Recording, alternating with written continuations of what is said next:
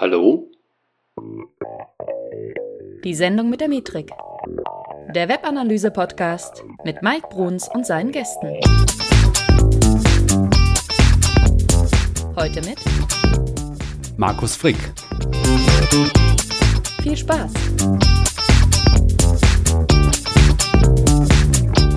Ein kurzer Hinweis vorweg. Wenn du Webanalyst werden möchtest, aber nicht so genau weißt, wie du starten sollst, welche Voraussetzungen du brauchst, wie du deine Skills aufbauen kannst, zum Beispiel durch Fortbildung und so weiter, letztendlich welche Unternehmen für dich interessant sind oder für welche Unternehmen du interessant bist und was du daran verdienen kannst, wenn du Webanalyst bist, dann habe ich möglicherweise eine super Sache für dich, denn ich plane ein Hörbuch. Das werde ich aber nur umsetzen, wenn es genügend Interessenten gibt. Und deswegen würde ich dich bitten, dich einfach in eine Liste einzutragen, wenn du Interesse daran hast, wie du in die Webanalyse quasi starten kannst. Ähm, den Link zu dieser Liste setze ich in die Show Notes und ich würde mich super freuen, wenn du dabei wärst und lass dich dann einfach wissen, wann es soweit ist. Der Titel des Hörbuchs könnte in etwa lauten, so wirst du ein super Webanalyst oder dein Weg in die Webanalyse oder ähnlich, ähm, nur damit du mal eine Richtung hörst. Und jetzt viel Spaß mit der Folge. Hey Analyseheld, hier ist der Mike. Herzlich willkommen zu einer neuen Folge, die Sendung mit der Metrik. Heute mit einem speziellen Gast, der nämlich bei uns heute ein Thema abdecken wird, das wir bisher noch nicht hatten. Und es geht nämlich um den Inhouse-Analysten. Und zwar um Herausforderungen und Einfluss. Und äh, ich habe mir dafür als Gast Markus Frick reingeholt. Markus Frick ist bei Scout24 in der Schweiz tätig und äh, wer jetzt äh, nicht sofort weiß, was mit Scout24 zu verbinden ist, der mag sich an so Marken erinnern, wie Immobilien Scout 24 oder Motoscout oder Autoscout und Jobscout, was in Deutschland dann auch Jobs.de zum Beispiel ist. Also es gibt noch viel, viel mehr Marken, die bei Scout 24 am Start sind und eben nicht nur für Web-Applikationen, sondern die sind auch für Apps äh, sehr aktiv. Äh, apropos sehr aktiv, Markus selber ist sehr, sehr aktiv bei Twitter zum Beispiel. Folgt ihm gerne. Äh, dort ist er at impulsiv. Äh, wenn ihr am Thema dranbleiben wollt und ich sag mal euch schlau machen wollt zum Thema Webanalyse, ist er einer dieser Quellen, denen man auf jeden Fall folgen sollte. Ähm, ist auch jemand, der sehr gerne auf dem Measure Camp ist und auf Konferenzen unterwegs. Ähm, Fortbildung ist sein Ding, habe ich im Vorgespräch schon mit ihm äh, ein bisschen herauskristallisieren können. Und äh, ja, ich freue mich auf jeden Fall sehr auf ihn gleich. Wer ein bisschen was zu seiner Historie mö wissen möchte, er war äh, früher zum Beispiel auch bei WebArts AG, also einige von euch kennen das als Konversionskraft-Blog in Deutschland und dort war er Conversion Ar Architect, ähm, war auch ein Jahr bei Conversionista, bei John Eckman, wer den kennt, einer dieser, dieser Gestalten mit viel Input zum Thema ähm, Conversion-Optimierung. Und er hat, Markus hat eine Passion für für Webanalyse. Ja, er liebt Optimierung, Testing ist so in positiven Sinn sein, sein ja, sein Ding und äh, ist überdies noch ein kritischer Geist, was, äh, was viele Themen angeht. Also er äh, redet einfach auch gerne zu dem Thema. Und wir wollen uns heute mal mit dem Thema Inhouse beschäftigen. Eine der drei Optionen, die du hast, wenn du Webanalyst bist oder Webanalyst werden möchtest, also die anderen Optionen sind ja zum Beispiel Freelancer-Dasein oder ähm, Agentur-Dasein, aber das Inhouse-Dasein ist eines äh, dieser, ja, eine dieser Möglichkeiten, die ich auch immer extrem spannend finde. Ja, und deswegen finde ich super, dass Markus da Spaß dran hat. Und deswegen erstmal herzlich willkommen, Markus. Hallo Mike, freut mich, dass ich da bin, äh, dass du mich eingeladen hast, mir die Möglichkeit gibst, hier mal äh, ein Interview zu führen über Podcasts, habe ich bisher auch noch nie gemacht. Ähm, ja, was du gesagt hast, äh, vielen Dank für die Einführung. Ähm, ich glaube, eine Sache muss ich noch zu Beginn äh, dazu sagen, sonst steigen mir die Leute hier bei mir im Unternehmen auf dem Dach äh, aufs Dach. Ähm, wichtig ist nur, dass wir quasi komplett losgelöst sind von den Kollegen in Deutschland. Das heißt, ähm, wir betreuen also ImmoScout, Autoscout und Anibis.ch und ähm, die anderen Geschichten, ja, die haben eigentlich gar nichts mehr mit uns zu tun. Genau. Ja, super, dass du das hingestellt hast nochmal. Äh, perfekt, weil äh, Scout24 ist halt erstmal Schweiz bei euch und in Deutschland ist natürlich tatsächlich was ganz anderes. Genau. Und ähm, ja, ja, aber super. Dein, dein, äh, ich sag mal, deine Historie ist ja durchaus auch schon, ja, du bist sehr umtriebig gewesen in den Unternehmen, hast auch verschiedene Bereiche abgedeckt. Aber was mich so interessiert immer, wie bist du überhaupt zur Webanalyse gekommen? Ja, das ist eine sehr gute Frage. Ähm, Im Endeffekt kann man sagen, der Kreis hat sich so ein bisschen geschlossen. Ähm, ich hatte Wirtschaftsinformatik studiert und äh, an der FH Furtwang. Und ähm, dort war natürlich auch ein Praxissemester äh, vorgesehen. Und dort habe ich dann direkt angefangen mit meinem ersten Aus Auslandsaufenthalt in äh, Irland, in der Nähe von Dublin. war bei einer Webdesign-Firma und dort hatte ich dann tatsächlich schon 2008, 2009 so ungefähr die ersten Berührungspunkte mit Google Analytics, weil eben ähm, dort jemand angestellt war, der so halblebig einen Blick drauf hatte, ähm, wie denn die Daten sind äh, bei den Kunden jetzt auf Agenturseite. Und ähm, habe dann auch, weil ich das Thema interessant fand und mehr darüber gelesen habe, da gab es noch nicht so viel brauchbares Material dazu, sage ich mal, habe ich eine Praktikumsarbeit darüber geschrieben, ähm, über Web Analytics oder Google Analytics und ähm, habe dann äh, meine Thesis geschrieben äh, in E-Tracker bei Hamburg, auch ein äh, Web Analytics Tool Anbieter, weil mich das Thema einfach nach wie vor nicht kalt gelassen hat. Ähm, bin dann eben, wie gesagt, äh, ins Ausland gegangen zum John Eggman bei Conversionista. Die sind jetzt recht groß mittlerweile, ähm, weil diese Conversion-Optimierung natürlich immer interessanter geworden ist und auch ein Hype-Thema war und ich das mit dem Testing äh, genau mir genauer aneignen wollte.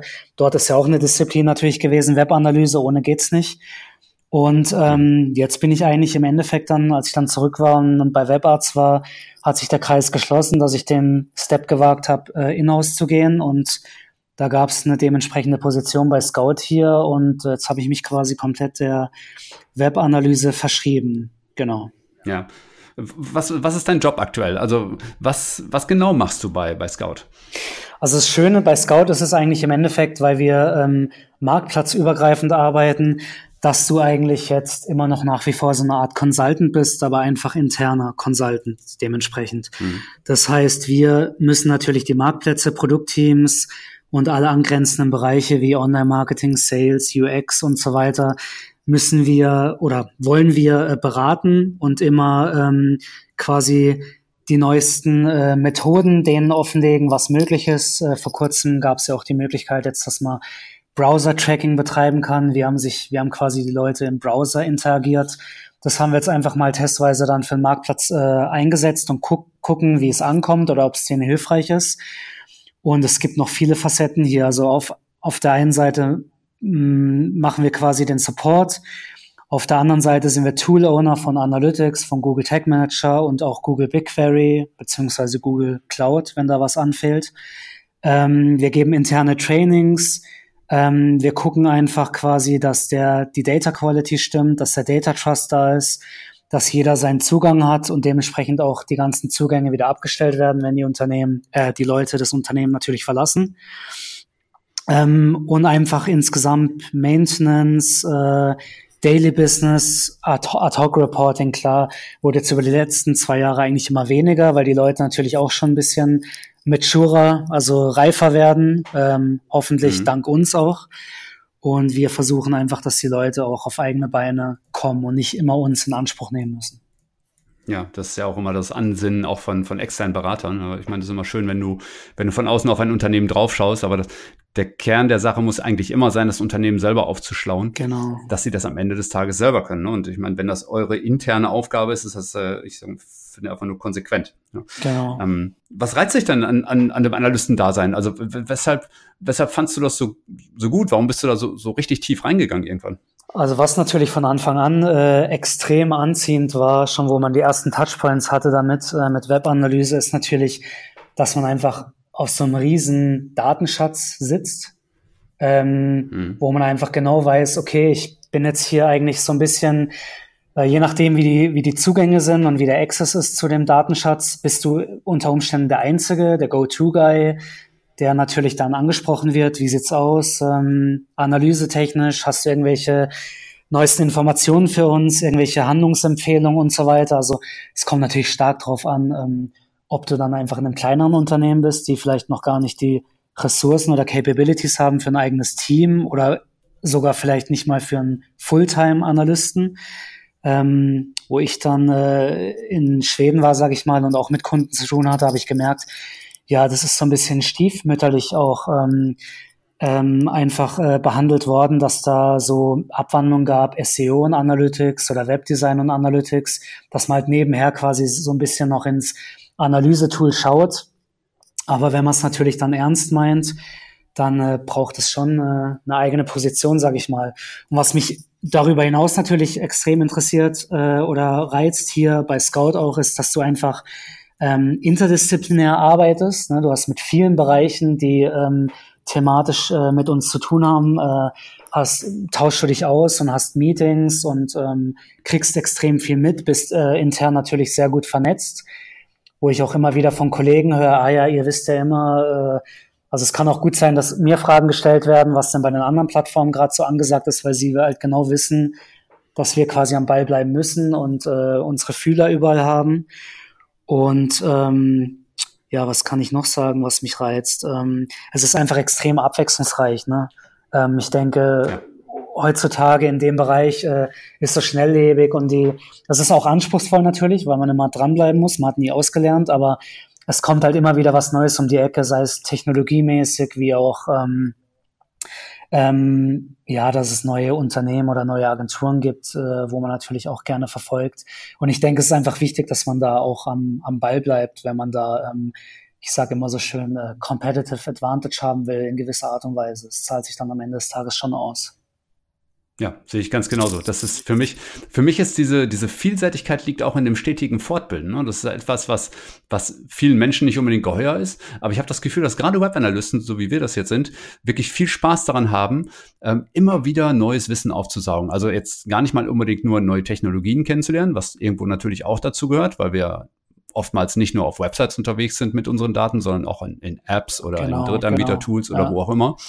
Aber letztendlich auch, ähm, ich sag mal, neue Methoden kennenzulernen, etwas auszuwerten. Ja? Oder äh, ich sag mal, eine vollkommen andere Herangehensweise mal mit Daten zu arbeiten. Oder vielleicht doch mal statt in Excel oder in BigQuery oder in, in sonst wo nochmal das, das nächste Tool mal anzuzapfen und zu gucken, was das mit den Daten anstellen kann. Ja. Oder auch Automationsmöglichkeiten zu finden. Das finde ich halt immer sehr, sehr, sehr, sehr spannend. Absolut. Und ähm, ja, das ist toll, dass ihr das da bei euch in-house quasi genauso leben könnt. Ähm, ich frage mich aber die ganze Zeit so oft, wie, wie bist du in dieses Inhouse-Team dann reingekommen? Ähm, wie ich reingekommen bin, ja gut. Ähm, ja. Also ich sag mal so, es war davor so, wie ich vorher beschrieben hatte, dass eben auch das äh, Analytics-Team quasi so ein bisschen zweigeteilt war, so slash SEO. Ähm, mhm. Und dann haben sie sich natürlich dementsprechend doch aufgesplittet, weil man gemerkt hat, okay, so langsam äh, sind wir jetzt auch spätestens äh, auf dem Enterprise-Level gelandet und da lohnt es sich dann selber separate Teams aufzubauen. Und ich hatte halt das Glück, dass ich quasi genau bei diesem kurz davor oder so, bei diesem Umbruch ähm, ähm, ja, einsteigen konnte, habe das noch ein bisschen äh, mit einem eigenen Chef miterlebt und konnte jetzt eigentlich äh, dann äh, über die letzten Monate gab es für mich dann die Möglichkeit, nachdem ich mich natürlich intern hier bei uns auch äh, bewiesen hatte. Das ist natürlich schon wichtig, äh, dass ich mir mein eigenes Team so ein bisschen aufbauen konnte.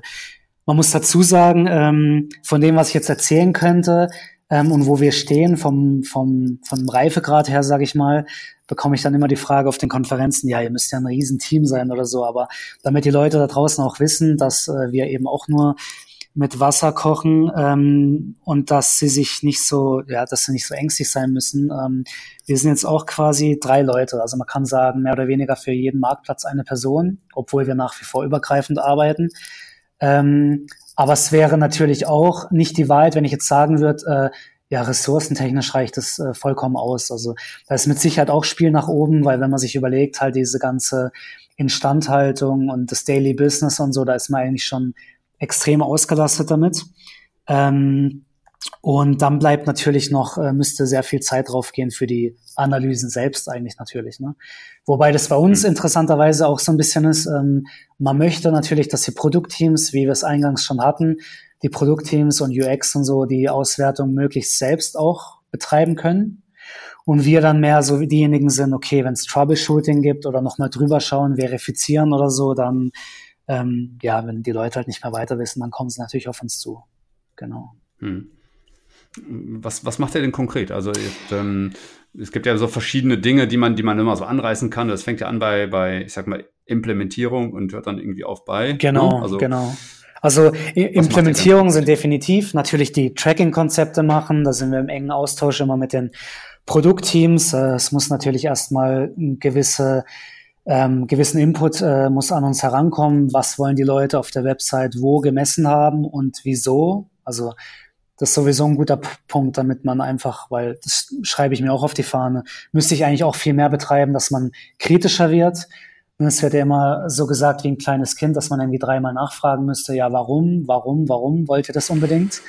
und ähm, dann merkst du recht schnell nach dem zweiten Warum, dass die Leute, wenn sie dann eben ins Stottern kommen, ähm, ob es dann vielleicht nach wie vor überhaupt eine gute Idee ist, das so zu tracken oder zielführend ist oder sind es überhaupt die KPIs, die euch dann wirklich tangieren und irgendwie, ähm, wo eure Performance dran gemessen wird oder auch die von unseren Plattformen?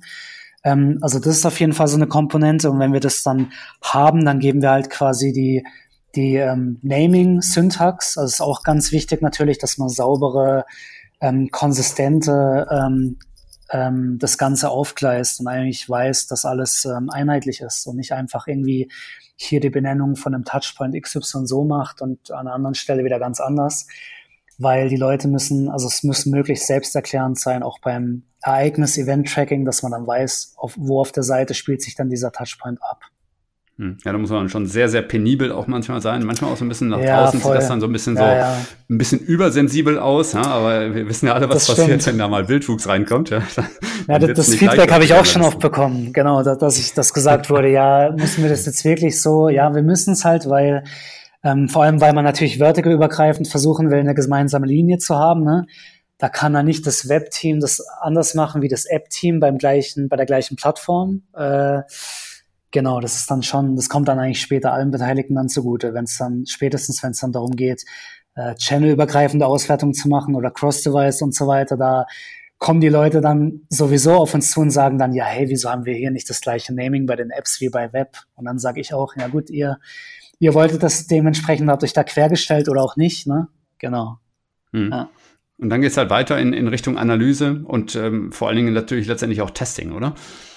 Genau. Ähm, Testing, also Testing jetzt weniger im Sinn von A-B-Testing, aber mehr im Sinn von natürlich, wenn die Sachen auch live sind, funktioniert alles. Ähm, es bringt dann nichts, wenn man irgendwie zwei Wochen später, wenn jemand reinschaut, merkt, oh, das hat nicht funktioniert.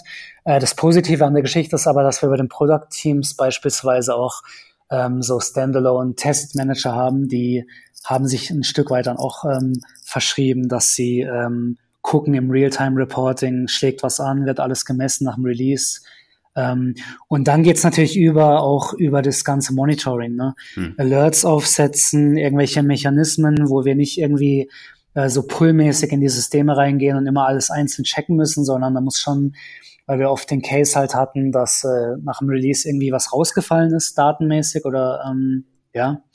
Ähm, und das wurde dann erst zu spät bemerkt und dann schlägt das Online-Marketing natürlich wieder ähm, bei uns auf und sagt, ja, jetzt können wir, ist dann recht schnell ein Monat natürlich ähm, Analyse hin und dann können sie nicht mehr vergleichen mit Year over Year und so weiter und ja, dann, dann kommen wir auch zur nächsten Challenge eigentlich, dass wir dann so relativ oft auch Mittelmann dann spielen müssen, sage ich mal, zwischen dem Online-Marketing und den Produktteams, weil ähm, es dann auch nicht so oft äh, eindeutig ist, wem ist das jetzt zuzuschreiben, weil wir sind natürlich die Tool-Owner von Analytics. Das Online-Marketing ist aber eher so im UTM, im Parameter, Campaign-Tracking.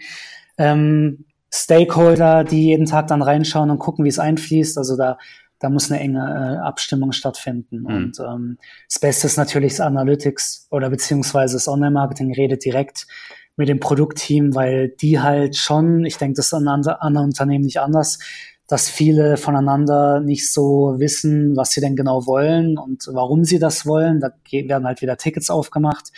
Setzt dies und das bitte mal um und dann möchte natürlich jede Seite wissen, ja, warum, was bringt es uns für einen Mehrwert? Hm. Und äh, eine kleine Anekdote dazu vielleicht, bei uns gab es auch schon mal so ein äh, Experiment, was ich recht sinnvoll fand, vielleicht für die Leute da draußen, dass, ähm, dass man mal so ein kleines, in Anführungsstrichen, Trainee oder Internship macht, dass einfach ein Online-Marketing-Manager eine Woche mal ins Produktteam wechselt und äh, bei den Meetings äh, dabei sitzt und guckt, wie der Arbeitsalltag so ist.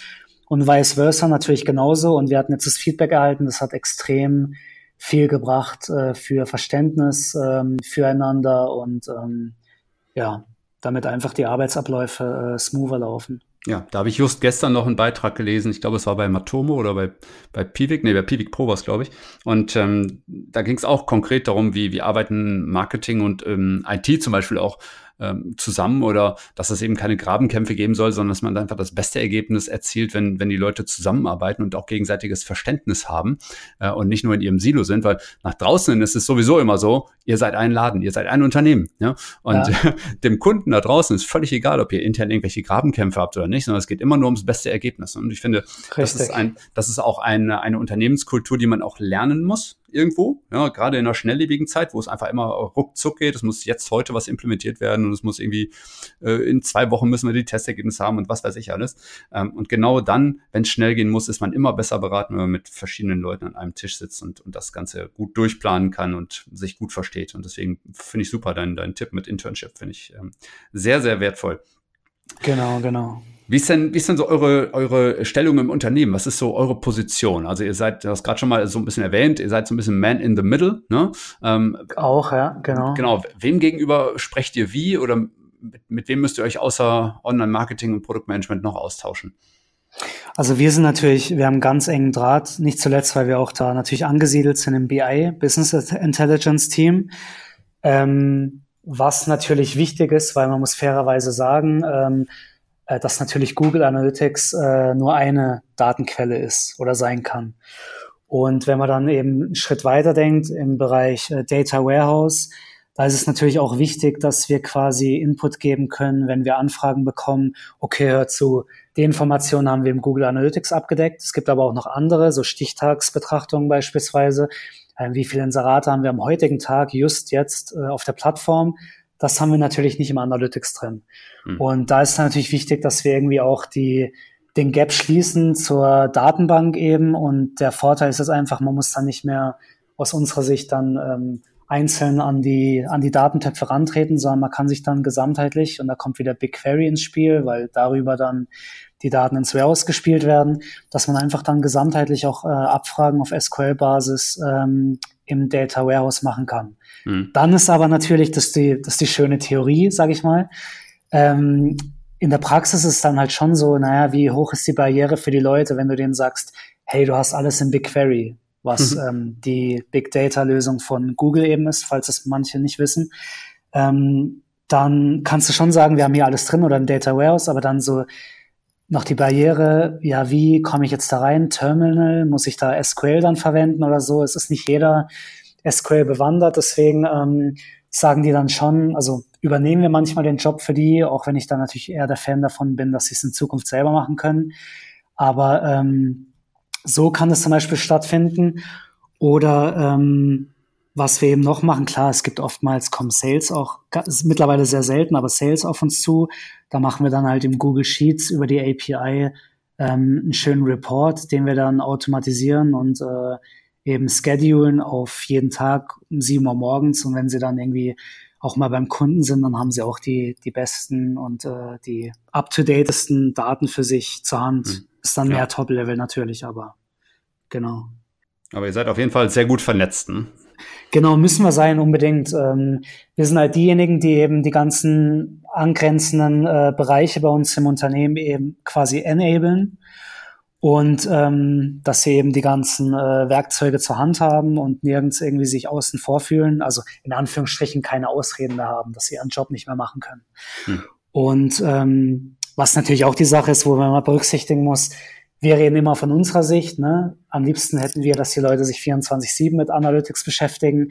Hm. Ähm, aber die Realität sieht halt noch mal ein bisschen anders aus. Und äh, ja, da muss man aber trotzdem dann, wenn die Leute hier frisch neu anfangen, ähm, natürlich bei den Einführungsveranstaltungen, die wir auch haben, was nur eine Stunde geht, sage ich mal, aber ähm, möglichst maximal Werbung dafür machen, dass die Leute auch ein bisschen angefixt sind und den Mehrwert sehen, was wir übers Analytics eben rausziehen können.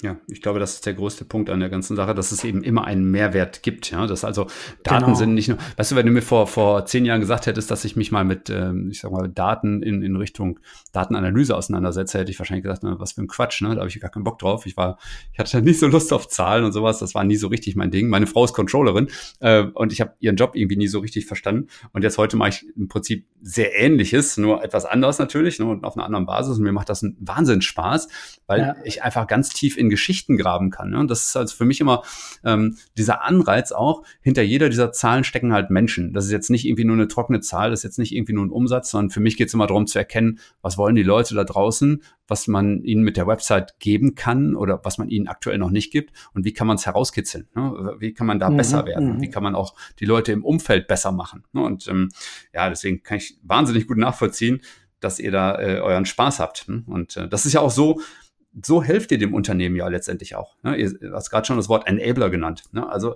finde ich äh, extrem wertvoll, äh, dass ihr euch nicht einfach nur als Umsetzer seht oder sowas, ne? sondern als, als Impulsgeber, als Türenöffner, als ähm, ja, Enabler eben. Ja? Und äh, wenn das eure Rolle im Unternehmen ist, neben diesem, ich sag mal, natürlich auch analysieren teilweise, natürlich auch mal ad hoc irgendwas machen, ähm, ja. dann ist das so vielleicht noch mit das Wertvollste, weil damit habt ihr eure, könnt ihr eure Leistung viel größer machen, als wenn ihr nur das Drei-Mann-Team wärt. Ne? Und, äh, genau. Es ist auch halt ein Stück weit schon eine Balance. Ne? Auf der einen Seite möchte man, wie ich schon mal gesagt habe, dass die Leute selber das machen ne? und möglichst wenig auf ja. uns zukommen. Auf der anderen Seite, ähm, wenn man dann irgendwie mitbekommt, irgendwo wurden Auswertungen gemacht, ähm, das größte Worst-Case-Szenario für mich persönlich ist dann natürlich, dass halt irgendwelche Auswertungen gemacht werden und es wird nicht ausreichend verifiziert und findet dann seinen Weg nach oben Richtung Management. Hm. Dann ist natürlich immer schwierig und ähm, da ist jetzt eben auch die Sache, dass wir vertical-übergreifend arbeiten, ist gut. Aber man wäre natürlich, also ist natürlich, sind wir auch in der Pflicht, dass wir uns die Informationen dann immer pullen, weil wir mhm. nicht direkt äh, Bestandteil vom Produktteam sind, aber da haben wir dann natürlich dementsprechende äh, Gefäße auch. Ähm, die Produktteams machen ja dann auch einmal im Monat solche ähm, Veranstaltung, wo sie eben vorstellen, an was sie gearbeitet haben und was sie an, an was sie noch arbeiten werden. Und spätestens dann, wenn es dann hier mal irgendwelche Analysen vorgestellt werden, können wir halt nochmal den Fuß reinbekommen und challengen und so. Und äh, das ist dann wieder halt auch die Sache, ne? Von wegen, ähm, ähm, ist man jetzt wieder so ähm, derjenige, der irgendwie Hauptsache was sagen, kommt dann irgendwie so rüber, ja, die Besserwisser oder so, aber nee, das geht ja nur im Interesse vom Unternehmen darum, wir wollen nur sicher gehen, dass alles okay ist weil am Ende des Tages kommen natürlich die Leute dann auch von der Wahrnehmung schon auf uns zu hm. und ja. nicht unbedingt aufs Produktteam dann. Ja, ist aber auch eine Sichtweise auf der anderen Seite und wie das Unternehmen es lebt.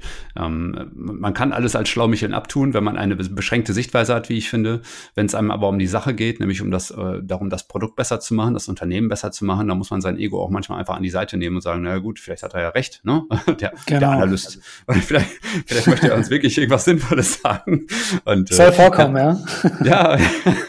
genau. Ähm, würdest du, würdest du euch denn als ich mache jetzt mal so zwei Begrifflichkeiten, die ich gegeneinander stelle. Würdet ihr euch als äh, Data-Driven bezeichnet oder eher als Data-Influenced? Äh, super Frage, nicht ganz einfach. Also äh, Data-Driven, da muss ich jetzt auch mal eine Lanze brechen für das Unternehmen hier definitiv. Eine von vielen, würde ich sagen.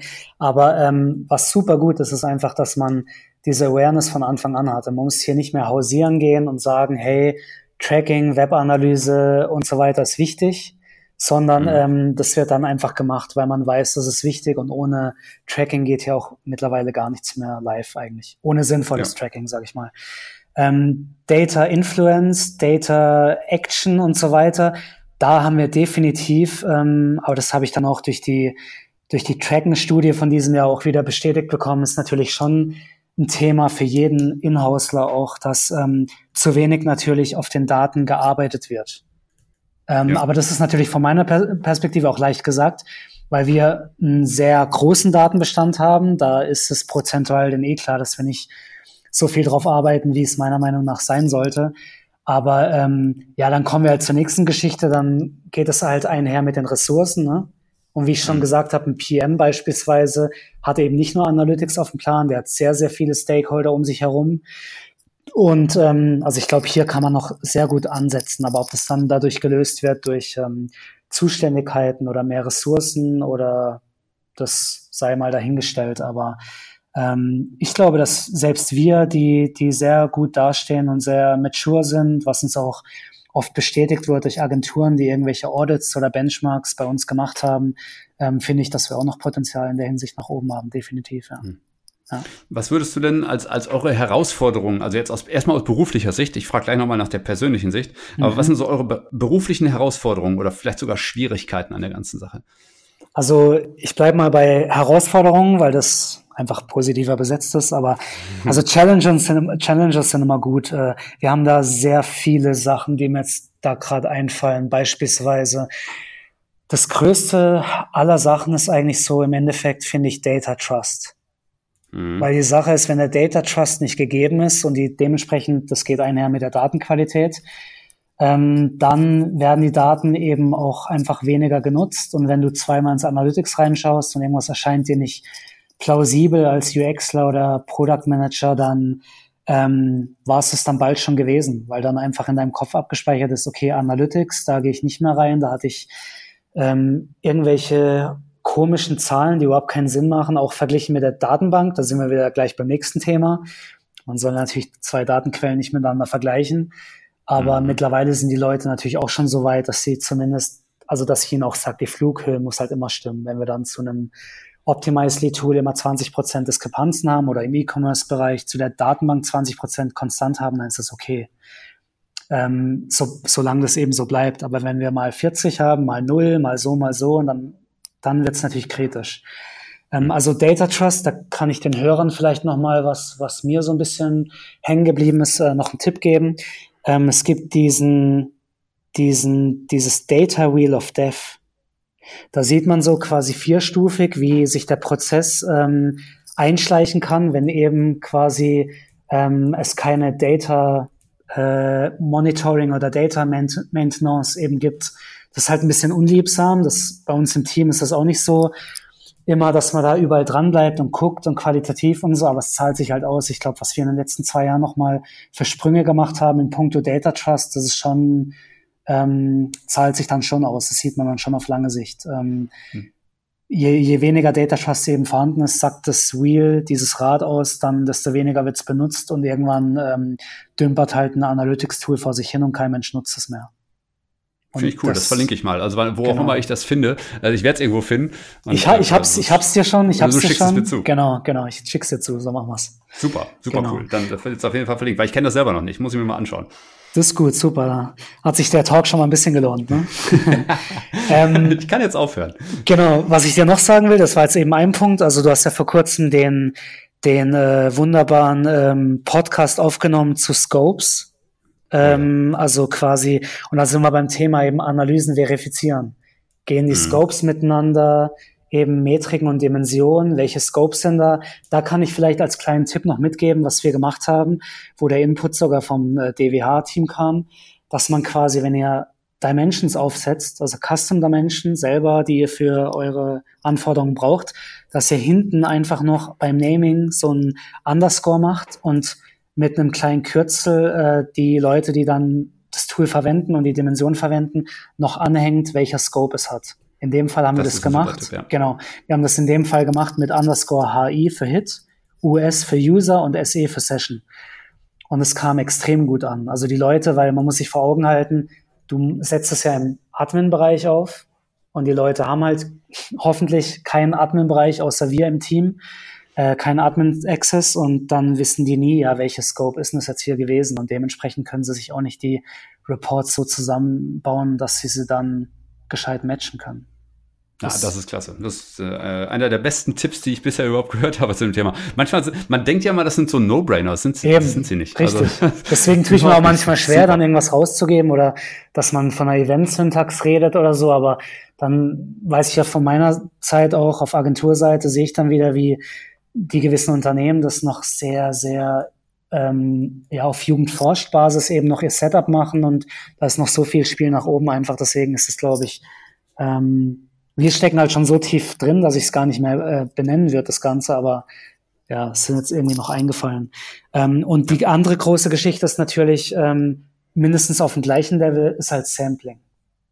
Mhm. Sampling ist halt, vor allem ist es dann so ein bisschen tragisch, weil wir haben ja die bezahlte Version, die 360 von Google Analytics und haben ja auch den, den Segen quasi, dass wir die, äh, ähm, die ähm, Unsampled Reports uns ziehen können quasi, aber die Leute müssen natürlich auch erstmal wissen, wann tritt Sampling auf, ist Sampling aufgetreten und wo kann ich mir die Reports dann ziehen mit den, mit den kompletten Daten. Und da sind auch schon oft Leute auf uns zugekommen und dann ähm, hast du ja so komische Sachen, wenn du dir Reports baust, dass irgendwie zehn Zeilen lang ähm, die gleiche Hausnummer ist, irgendwie 744 Sessions und es zieht sich dann riesig runter. Und das ist ja Gott sei Dank so, weil da werden die Leute dann erst hellhörig und sagen, hey, das kann aber nicht sein. Und dann kommen sie zu uns und dann sagen wir, na gut, äh, da oben, es geht ein bisschen unter, aber ist auch angepriesen, die, die, die Flag, die, das Symbol ist jetzt irgendwie auf gelb oder wie auch immer. Äh, es basiert eben nicht auf 100% der Sessions, deswegen kann es dann passieren, je nachdem, wenn man viele langen Zeitraum nimmt und viele Dimensionen und nochmal segmentiert und filtert und so weiter. Also das ist äh, Dauerthema auch bei uns. Ja, und da würde ich mir auch manchmal einen etwas größeren Hinweis wünschen. Ne? Also irgendwie alle, alle Tabellenzellen in Rot oder sowas. Ne? Also das definitiv. dass man wirklich weiß, dass hier irgendwas anders ist. Ja. Genau. Und dann, was ich auch finde über die letzten Jahre, so dass die Komplexität einfach zugenommen hat. Also ähm, vom ganzen Web Analytics. Also äh, nicht zuletzt als Beispiel so die Technologien. Wir haben jetzt da die React-Technologie, wo du dann quasi Single-Page-Application hast. Also ähm, man muss dann gucken, wenn man von der Home auf die Search Result-Seite geht, dass dann eben nicht nochmal der ganze Data Layer und alles mit dem Tracking neu geladen wird, sondern es bleibt erstmal so und man muss dann gucken, wie man trotzdem im Hintergrund die Werte dann verändert, dass sie eben ähm, dann wieder auf die Search Result Seite gemünzt sind. Also mhm. solche Dinge sind natürlich, äh, kommt immer wieder, deswegen ist aber auch ein Beispiel natürlich, dass es nie langweilig wird.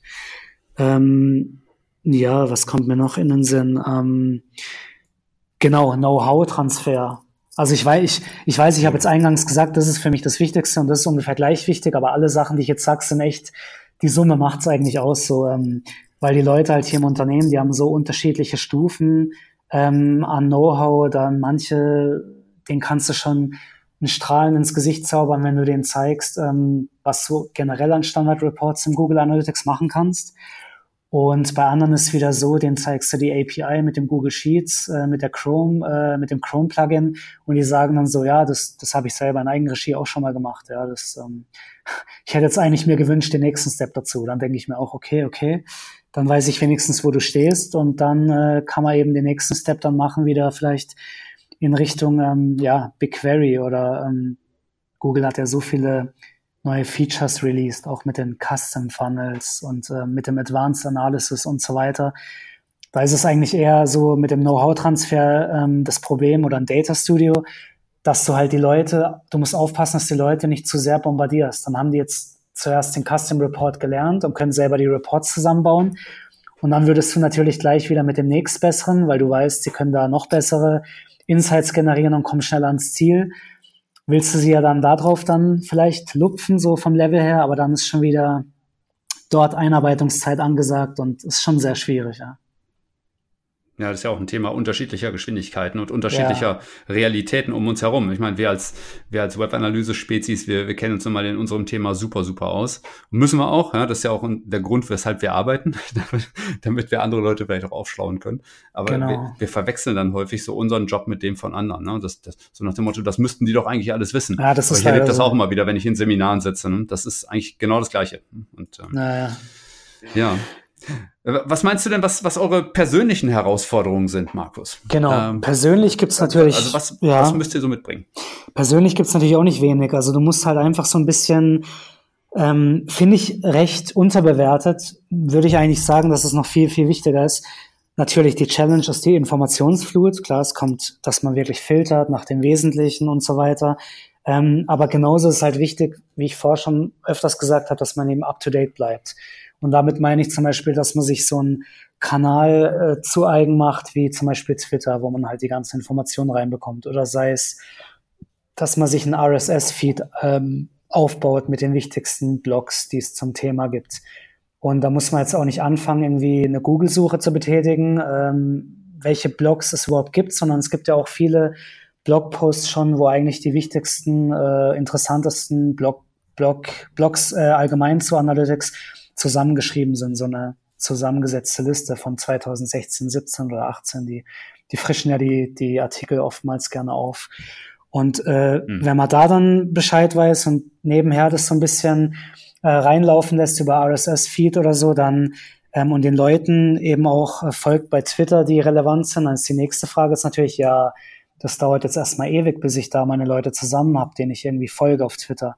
Ähm, aber da können die Leute sich einfach als Beispiel nehmen, zum Beispiel so jemanden wie dich oder mich. Ähm, ich glaube, das ist ein guter Start, dass man da einfach mal schaut, hey, wem folgt denn der Mike oder der Markus? Ähm, weil ich von mir sagen kann, sage ich mal, ich habe den Scope natürlich schon ein bisschen gewechselt vom Conversion-Optimierung mehr zur Web-Analyse. Aber den Leuten, die ich folge, die haben sich dann wirklich auch über die Jahre ergeben. Und äh, das dauert natürlich seine Zeit, bis man da wirklich seine Base so hat, auf Leute, die man gehen kann. Aber da kann man sich mit, mit Sicherheit einige rauspicken, bei mir oder bei dir oder bei anderen. Und dann äh, kommt man da recht schnell auf ein gutes Level.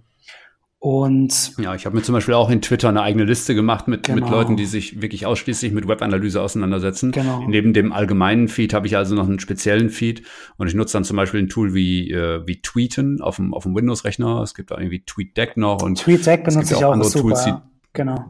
Genau, ne? Und also es gibt schon viele Sachen, die man da nutzen kann, um das Ganze auch ein bisschen strukturiert anzugehen. Und da sich wirklich, genau, wie du sagst, ne, die richtigen Leute erstmal rauszupicken. Ne? Also bei mir ist aus der Historie heraus auch viel SEO noch dabei und alles, ne? Und ich höre das auch nach wie vor ganz gerne. Aber ich bin halt schon sehr fokussiert auf Webanalyse jetzt. Und ja, aber da werden, dem trage ich halt mit Listenrechnungen. Da werden wir später noch darauf zu sprechen kommen, kurz, denke ich mal, mit, äh, weil du auch SEO angesprochen hast, die verwandten Disziplinen und was für einen hohen Mehrwert die auch haben, wo man erstmal denkt, na, vielleicht ist es irgendwie komisch, wenn ich erst im SEO-Bereich ein bisschen gearbeitet habe oder ein Praktikum gemacht habe ähm, mit AdWords oder E-Mail-Marketing und dann irgendwie in die Webanalyse gehe. Aber das kann ich aus eigener Erfahrung sagen, dass sich das alles extrem auszahlt, wenn man diese ganzen Kanäle auch dann äh, kennt und ein gewisses Basiswissen hat, weil auch es einfach einen erleichtert, genauso wie wenn man einen gewissen technischen Hintergrund hat, wenn man dann die gleiche Sprache sprechen wird wie das Online-Marketing oder wie irgendwelche Entwickler halt natürlich. Ja, richtig. Genau. genau. Da lass uns gleich mal noch drüber genau. sprechen. Genau. Ähm, ansonsten, ja, von den Herausforderungen, wie gesagt, ja, man muss halt viel, man muss es einfach mögen, auch auf Leute zuzugehen, weil ich gesagt habe, es ist interdisziplinär. Man muss das Zwischenmenschliche ein bisschen handeln können. Man muss wissen, welcher Stakeholder äh, verhält sich wie und mit wem kann ich wie am besten. Und das sind natürlich, wir sind alles nur Menschen und äh, jeder hat seine eigenen Präferenzen oder Eigenheiten oder so. Da muss man halt einfach mit der Zeit dann merken, ähm, wenn man x Meetings mit demjenigen ge gehabt hat, ähm, braucht er mehr praxisnahen Bezug oder muss man dem mehr One-on-Ones? Habe ich sehr viele mit Leuten, äh, sehr anstrengend und ähm, kostet viel Zeit, aber bringt eigentlich den besten Output. Genau. Ja, ja. Ja. ja. das ist tatsächlich so. Das ist ein fordernder Job auch, ne? weil einfach, weil der so vielseitig ist, fordert er dich natürlich auch. Ähm, aber auf der anderen Seite ist das eben oftmals auch die Erfüllung, ne? Also eben nicht nur genau diese eine Sache zu machen. Ich glaube, die große Angst von vielen ist ja, wenn sie ähm, als Inhouse-Analyst irgendwo tätig sind, dann denken die immer so, jetzt gucke ich mir den ganzen Tag nur die gleiche Website an. Ähm, oder ich spreche immer mit der gleichen Person. Ne? Genau. Und ich glaube, ähm, ich weiß nicht, wie du das siehst, aber äh, es mag vielleicht Unternehmen geben, wo das so ist. Ähm, mhm. Ich glaube aber trotzdem, dass es so wie bei euch zum Beispiel wesentlich abwechslungsreicher aussieht. Genau, ich glaube, was du anschneidest eben, um den Übergang zu machen, ist auch so ein bisschen auch Inhouse versus Agentur vielleicht. Ja. Ähm, die Sache ist ja genau, das ist vielleicht so die der der Nummer eins Vorbehalt, dass die Leute dann irgendwie denken, entweder arbeiten sie schon bei Agentur oder eben nicht und denken sich dann, naja, wenn ich mich jetzt einem einem Unternehmen verschreibe und so, dann bin ich da gebunden an diese eine Website und dann muss das Unternehmen auch ein gewisses Level haben, damit es auch wirklich abwechslungsreich bleibt. Aber ich denke, diese Angst ist auch ein bisschen unbegründet, weil der Vorteil ist natürlich, wenn man in-house arbeitet, auch, dass man selber ein bisschen was bewegen kann und dementsprechend in eine Richtung lenken kann, dass du eigentlich selber ähm, davon profitieren kannst oder dein eigener Herr bist, in welche Richtung es gehen soll und ob es die nächste Stufe gehen soll von Analysen oder ob es in Richtung Machine Learning oder so weiter gehen. Das setzt ja dann du eigentlich so ein bisschen auch auf die Agenda und kannst weiter pushen.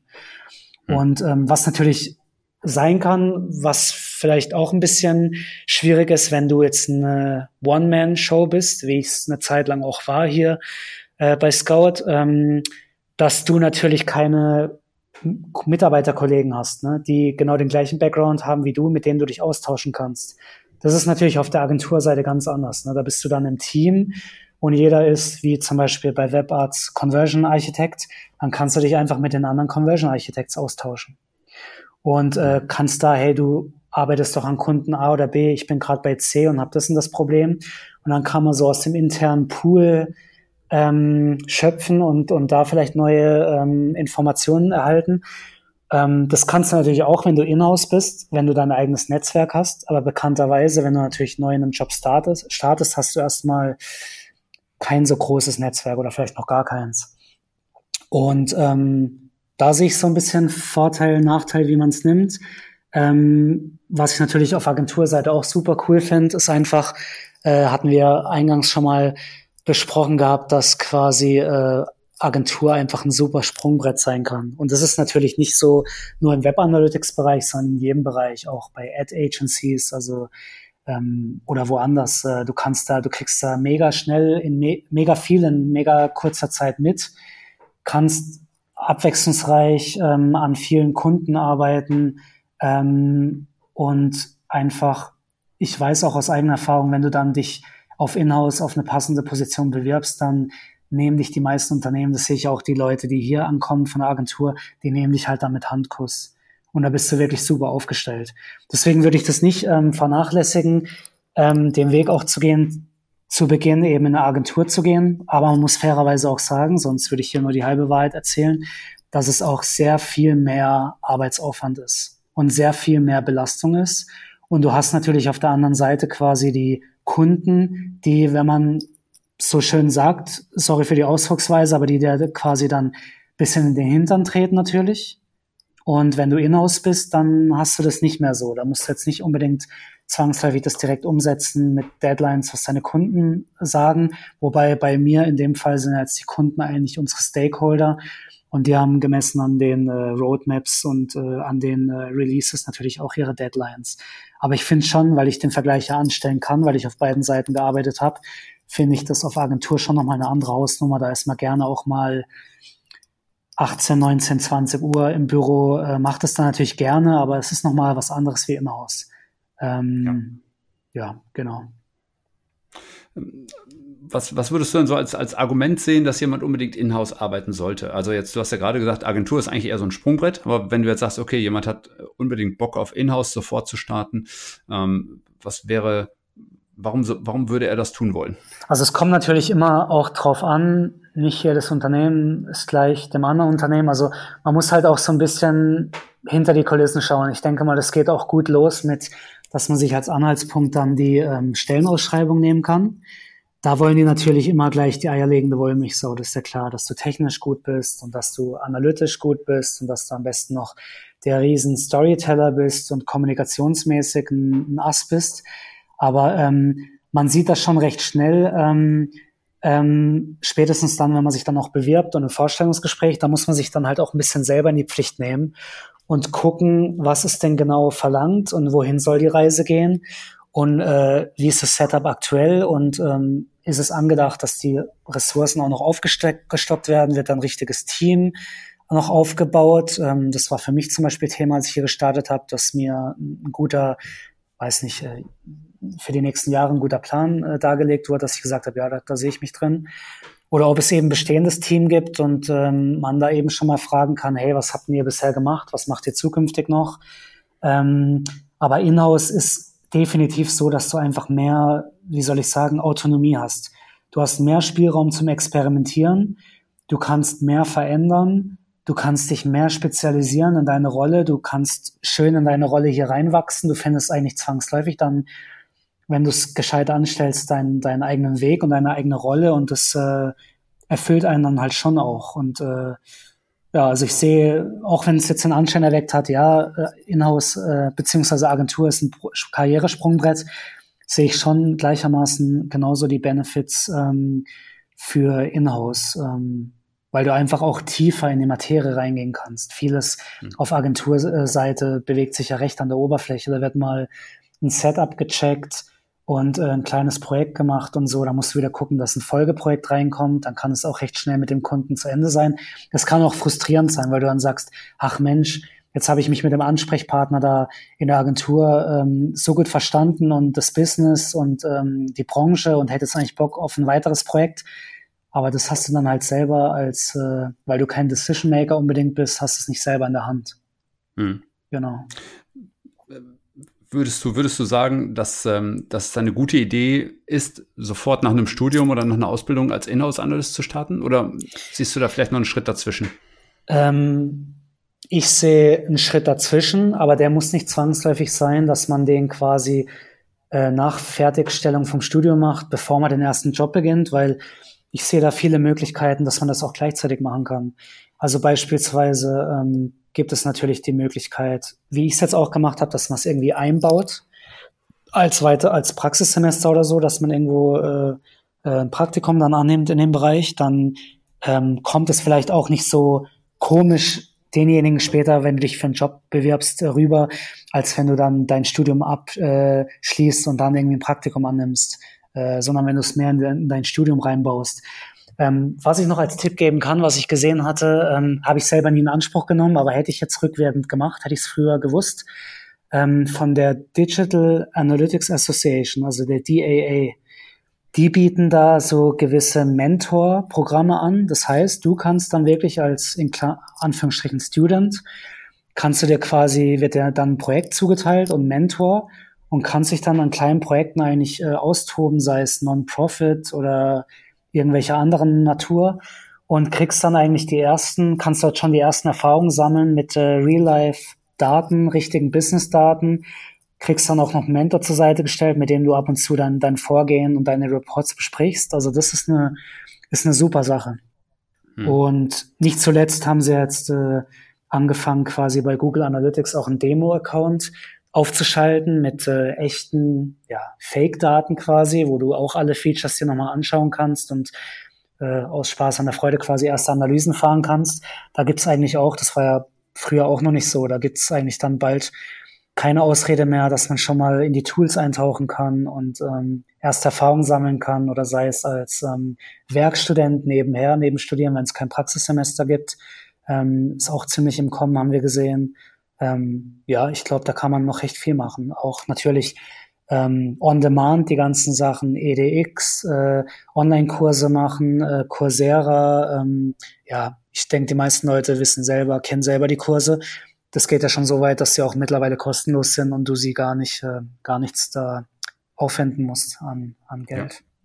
Ja, oder du äh, hast halt zum Beispiel auch eine eigene Website, an der du rumschrauben kannst. Ja, das würde ich sowieso jedem, der irgendwie mit sowas mal arbeitet, Absolut. auch mal empfehlen. Ne? So eine Habe ich vergessen, quasi ist eigene klar. Testbase. Ne? Genau. genau, genau. Oder, oder was ich auch einen guten Input bekommen habe äh, von meinem Chef irgendwie vor ein paar Wochen, der hat gesagt gehabt, naja, es kann ja auch sein, du bist irgendwo in einem, in einem Verein aktiv ne? und kannst da vielleicht ja, genau. dann einfach die Vereinsseite betreuen und machst proaktiv und das kommt dann natürlich auch super, sowohl im Lebenslauf als auch von den Erfahrungen her. Ja, da habe ich praktisch ehrlicherweise das meiste gelernt. Ne? Dadurch, dass ich verschiedene Websites so privat betreut habe, zum Beispiel mhm. eine Vereinsseite, sehr lustig, dass du das ansprichst, ähm, oder auch eben meine eigene. Ich habe eine Fotografie-Seite, wo ich jetzt das Business eingestammt habe und so weiter. Ich habe da extrem viel einfach ausprobiert, hier mal was gemacht, da mal was gemacht und äh, da die neuen Features quasi ausprobiert, die die, die Web-Analyse-Tools geboten haben, einfach nur um zu gucken, was, was kann das? Hilft mir das weiter? Was kann ich in Analysen damit machen, bevor ich es dann irgendwie ins Business einbinden konnte? Das ist halt nicht so ganz nicht so ganz ohne. Ne? Also naja. jeder, der in seinem Umfeld eine Website hat, auf die er vielleicht Zugriff kriegen kann, kann ich, dem kann ich das nur empfehlen, sowas mal genauso zu machen. Absolut, Und, genau. Ja. Ähm, was würdest du dann so für berufliche Voraussetzungen sehen? Also ähm, ich habe jetzt ja eben schon mal so einfach mal lauthals das Studium da reingeworfen oder die Ausbildung. Aber was würdest du sagen, ist wichtig, um ähm, Webanalyst zu werden?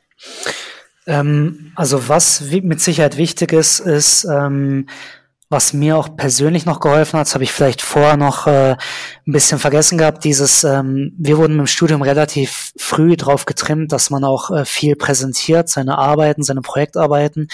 Ähm, das kommt einem natürlich dann später zugute, wenn man dann Handlungsempfehlungen hat. Und dann geht es ja eben drum, diese zu verkaufen und umsetzen zu lassen.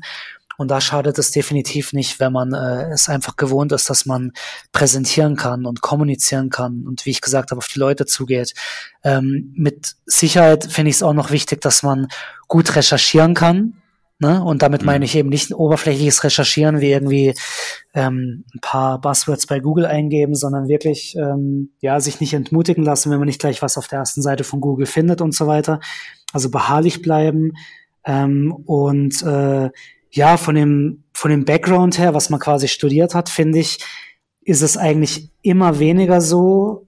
Man kann sich halt auch nicht mehr so luxuriös aussuchen, weil es schwierig ist, ge geeignetes Personal in dem Bereich zu finden. Insbesondere in der Schweiz ist natürlich schon sehr schwierig, ja. Spezialisten im Bereich Conversion oder Analytics zu finden.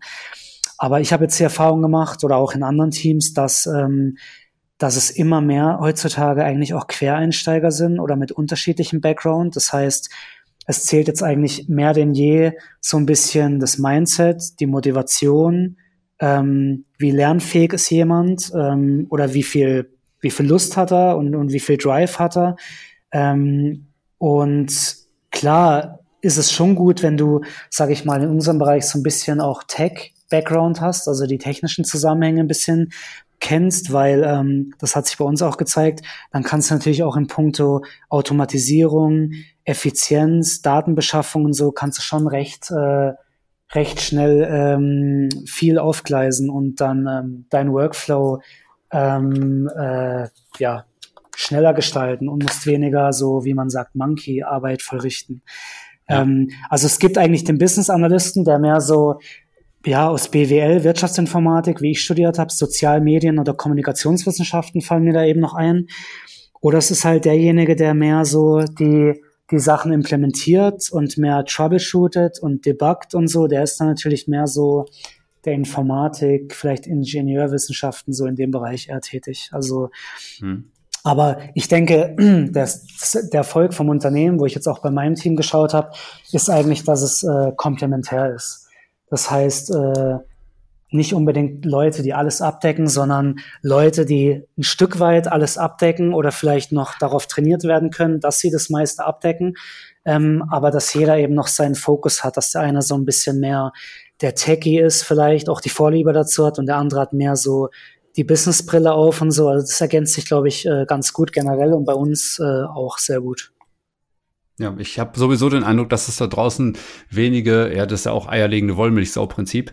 Äh, du wirst niemanden finden, der sowohl Technik 100% als auch Business 100% als auch, ähm, ich sag mal, Analyse-Skills noch irgendwie zusätzlich 100% abdecken kann, ähm, weil das einfach, das ist ja fast ein Unding, ne? weil dafür musst du dich ja mit allem intensivst auseinandersetzen und dann würdest du wahrscheinlich 80% der Zeit fortbilden müssen und 20% arbeiten.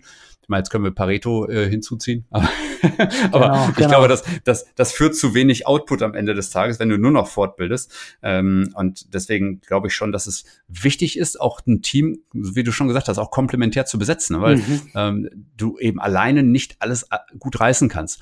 Und dann hängt es natürlich auch noch davon ab, finde ich, was für eine Aufgabenstellung im, im Unternehmen überhaupt vorliegt. Ähm, was brauchst du denn hier? Ähm, jemanden, der wirklich permanent irgendwelche Implementierungen auch vorwärts bringen kann, wo mhm. vielleicht die IT nicht so, nicht so überragend ausgestattet ist mit Leuten? Genau. Und die sich damit auskennen. Oder brauchst du vielleicht doch eher jemanden, weil die IT schon ich sag mal, so ein Techie irgendwie hat, der alles umsetzen kann, was du ihm da hinlegst, ähm, dass du eigentlich nur noch so Analyse-Skills und Anforderungen schreiben musst, ähm, dann brauchst du natürlich ganz andere Leute. Ne? Aber, also ja.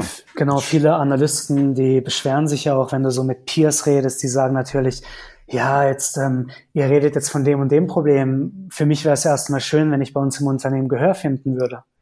Ja, und ja, das richtig. ist halt, ja, das ist halt so eine Sache. Das ist wie gesagt, Gott sei Dank bei uns nicht mehr so. Ähm, aber was ich auch noch äh, fallen lassen will, ganz kurz, ist, was ich auch wieder gemerkt habe, dass halt die Einarbeitungszeit oder das Onboarding, ne, es muss ja nicht irgendwie, ähm, es bezieht sich ja sowohl auf neue Mitarbeiter, die auch schon von mir aus sehr äh, skilltechnisch gut ausgestattet sind und Senior sind, genauso wie Juniors, dass du halt da wirklich deine Zeit rein investierst ähm, und dir die Zeit nimmst. Ich habe dann eben auch das Feedback bekommen, ähm, wie es wohl bei anderen Unternehmen auch oftmals ist, dass dann halt der, der ja, Teamleiter sich wenig Zeit nimmt und er das halt störend empfindet, wenn halt dann die Mitarbeiter quasi auf einen zukommen und sagen, hey, kannst du mir hier mal weiterhelfen? Aber das zahlt sich aus, weil je mehr man das macht, desto mehr geht man auch wieder in die Richtung, dass die Leute dann eben auf eigene Faust das Zeug machen können. Und ähm, ja, da hatte ich natürlich auch nicht viel äh, Referenz dazu, dass du so ein Onboarding machst, in welcher Woche handelst du was ab und mit was befasst du dich zuerst, weil ja auch Google Analytics und Google Tag Manager gehen ja recht Hand in Hand. Da kannst du ja. ja auch nicht sagen, zuerst vermittle ich Analytics und dann Tag Manager. Das war schon eine, eine große Challenge für mich, aber ich denke, ähm, man kriegt das schon hin. Man hat natürlich dann immer wieder, wo das andere erwähnt wird, obwohl man da noch gar nicht hin wollte, aber ähm, es kommt dann schon gut über die Zeit hinweg. Ja. Ja, das sehe ich, äh, das sehe ich auch. Das äh, genau das spannende Thema Onboarding. Ähm, aber bevor man onboarden kann, muss man erstmal Leute auch haben. Ne? Also, absolut, absolut. Die, die, Frage ist, wo kriegt man die eigentlich her? Also ich, ich finde das eine total spannende Sicht. Ne? Also äh, ich meine, wir reden, wir, wir sind Webanalysten, ja, wir wissen, wo wir hergekommen sind. Aber wenn du jetzt für, für Scout auf die Suche gehen würdest und bräuchst einen neuen, ja, und die sagen, okay, hol dir noch einen, wo findest du den? Also ich muss gleich mal alle Zuhörer enttäuschen und euch sagen, dass ich nicht das, das äh, große die große Geheimnis quasi lüften kann, wo man die findet. Also da geht es mir genauso wie dir. Das habe ich ja gesehen, als wir noch äh, nachrekrutiert hatten. Ähm, ja, im Endeffekt ist es halt schon so gewesen, was habe ich gemacht? Ja, in Xing-Gruppen noch ein bisschen geschaut, äh, weil sich da natürlich auch von der Zielgruppe her viele ähm, Interessierte äh, von Analytics befinden oder die Al Alumnis natürlich bei deiner Hochschule, in deinem Studiengang vielleicht, wo du studiert hast oder die jetzt im Moment studieren. Ähm, dann, ja, die, die einschlägigen Jobplattformen natürlich. Also es ist schon, wie ich gesagt habe, es ist sehr schwierig. Deswegen ist es umso wichtiger eigentlich auch, dass man dann noch ein bisschen, ähm, weil die Leute haben ja mittlerweile heutzutage Optionen ne, in unserem Bereich. Da muss man eigentlich das auch noch mal quasi ein Ansporn für die Leute, dass sie den Step machen Richtung Web Analytics, weil ich auch von mir sagen kann, also es mangelt wirklich nicht an Möglichkeiten, Angebote. Ähm, wenn ich das mit anderen Berufsgruppen vergleiche, da können wir eigentlich frei wählen und andere sind halt auf der Jobsuche, die haben es halt nicht so gut. Und ja. ähm, deswegen ähm, würde ich sagen, ja, man muss halt als Unternehmen natürlich auch herausstreichen, ob man gewisse Benefits hat. Wir haben ja dieses Great Place to Work. Und wie ich eben bei uns vom HR auch gehört habe, hat es schon sehr großen Impact, wenn die Leute nochmal befragt wurden. Denen ist es halt einfach wichtig, dass man auch, wie gesagt, flache Hierarchien hat ne? und ähm, auf Augenhöhe und der Sport nicht zu kurz kommt. Und ähm, wir haben Fitness bei uns im Haus, das ist natürlich auch Gold wert. Es ist schon, man muss halt dann auch ein bisschen kreativ äh, werden, äh, definitiv die Ansprüche auch runterschrauben. So ist es leider, weil ähm, du kannst noch schön lange nach einem Senior suchen, wenn es dann nachher doch nur ein Junior wird oder äh, ein normaler in Anführungsstrichen, dann ist es halt so. Dann musst du halt eben noch die Zeit ein bisschen rein investieren ins äh, Training. Aber wie ich das schon mal vor längerer Zeit aufgeschnappt hat, würde ich sowieso sagen, einfach äh, hire for Mindset und train for Skill. Ich glaube, damit fährt man eigentlich ganz gut. Und ähm, mhm. ähm, ja, man muss sich auf jeden Fall darauf einstellen, dass die, dass die Rekrutierung länger dauern kann und dass man dann nicht gleich die Panik bekommt, sondern erstmal abwartet. Weil oftmals äh, ist man dann kurz davor, hm, jetzt müssen wir die Ausschreibung vielleicht umschreiben oder sind wir zu, ähm, zu, wie soll ich sagen, haben wir zu hohe Anforderungen. Ähm, wenn man aber mit zu wenig Anforderungen macht, dann bewerben sich dann auch Leute natürlich, wo du dir selber denkst, naja, ob das reicht, bei uns anzufangen, schwierig. Also es ist, ist eine riesen Herausforderung. Hat man, wie gesagt, auch wieder bei der, bei der Studie da von Tracken gesehen, ne? dass man Leute zu finden, ich glaube, das hat den, den größten Sprung gemacht äh, bei den Beteiligten, die da geantwortet haben. Dritter Platz ist es mittlerweile oder so. Ja, es ist ja wie mit so vielen Themen, die irgendwann mal größer werden. Ja, das mag bei großen Unternehmen erstmal schön auf der Agenda stehen. Das Thema Webanalyse jetzt hier in diesem Beispiel oder vielleicht auch SEO oder SEA oder keine Ahnung welches Online-Marketing-Thema. So, dann äh, mögen große Unternehmen erstmal auch vielleicht Manpower ähm, in Manpower investieren. Die machen den Markt dann leer. So, was bleibt dann am Ende für Mittelstand oft? Ja. Da bleibt dann erstmal nicht viel, ne? weil die Leute nachzu bauen, in Anführungszeichen, ja, diese Leute erstmal auszubilden und Experten zu generieren, das dauert so, so lange, ja, weil das dauert Jahre, bis mal ein paar Experten dazugekommen sind. Man merkt das jetzt in der Webanalyse insbesondere, ähm, wenn du hier in Deutschland oder in der Schweiz auch auf die Suche gehst, das ist, ähm, das ist ein ziemlich leeres Feld an vielen Stellen. Das ist eine sehr übersichtliche Zahl an Leuten und Unternehmen, die sich da tummeln. Und äh, na klar gibt es auch viele Unternehmen, die das dann so ein bisschen mitmachen. Aber ich weiß nicht, ob das dann immer die, die super speziellen äh, Unternehmen sind, die jedem äh, Großkonzern dann auch weiterhelfen können mhm. oder die das dann so, so nebenbei so ein bisschen mitmachen. Aber also ich sag mal, echte Spezialisten sind da tatsächlich erstmal noch rar. Ne? Und ähm, ja. ja, das ist das eine stimmt, Riesenherausforderung, ja. finde ich auch. Aber man kann natürlich unabhängig sogar, ne? Ja, ja, ja, definitiv. Also gut, ich würde jetzt lügen, wenn ich sage, ähm, ähm, dass wir jetzt im Vorteil wären, dass wir nicht in Zürich angesiedelt sind. Ne? Dort ist ja auch so ein mhm. gewisser, gewisser Hub äh, vorhanden. Dann überlegen sich die Leute, ah, soll ich da zügeln Richtung Bern und so. Aber ähm, ja, wie, wie ich gesagt habe, wir haben dann andere Spielräume, um da, sage ich mal, zu locken oder Benefits zu liefern. Ja. Genau, genau. Wenn du jetzt sagst, ähm, Train for, äh, Train for, äh, was hast du gesagt? Mindset. train for Skill, ja, genau. Genau. Higher, Higher for, for mindset, mindset, Train for Skill, genau. genau. genau. Wenn du sagst, äh, Train for, Train for Skill, wie, ähm, was muss, wie, wie bildet ihr euch weiter? Was muss derjenige, also im Onboarding schon mitbekommen und wie wird er darüber hinaus noch fortgebildet? Also gut, äh, Zunächst mal ist natürlich die Frage, hat er schon irgendwie mit anderen Tools? Ich meine, man muss ja dazu sagen, weil man es oft vergisst, es gibt nicht nur Google Analytics als Tool. Ähm, Richtig. Aber ja, man muss halt gucken, haben die schon mal Touchpoints überhaupt mit Tools generell gehabt? Wobei ich ja auch immer sage, oder so wie Avinash Kaushik immer gesagt hat, okay, Tools, das äh, kriegt man immerhin. Wichtiger ist eigentlich, dass man die Basics richtig setzt. Das heißt also, sind wir wieder bei dem Thema mit den Scopes und ähm, solche Geschichten halt, also ich finde die Terminologie, die Terms, das Glossary, was eigentlich quasi toolübergreifend ist, also die ganzen äh, wichtigen Begrifflichkeiten im Web Analytics, die müssen definitiv vermittelt werden. Was ist eine Session? Äh, früher Visit genannt. Äh, wann ist es eine Session? Wann ist es keine Session? Wann wird eine neue Session gestartet? Also wenn ich da anfangen würde, da könnte man auch schon wieder eine halbe Folge machen, weil halt einfach ähm, ja, der Teufel liegt halt im Detail. Ne? Also ein Klassiker ist halt, dass man eine Auswertung macht auf Seitenbasis und dann nehmen die Leute immer gleich Sessions. Dann sagst du, nein, Moment, auf Seitenbasis ist Hit-Level und so. Also die Sachen müssen, also zumindest von mir aus, äh, von Anfang an sitzen und können nicht oft genug wiederholt werden. Und dann natürlich halt drumherum einfach, wie, wir, wie werden Daten überhaupt gesammelt? Wie ist der Connect zu einem Tag-Management-System? Was ist seine Daseinsberechtigung? wieso hat man plötzlich Tag-Management-Systeme? Da muss ja irgendwann, sind ja nicht schon seit immer da. Ähm, was haben die für einen Mehrwert gehabt? Okay, die IT-Abhängigkeiten wurden da dann halt äh, minimiert quasi und so weiter.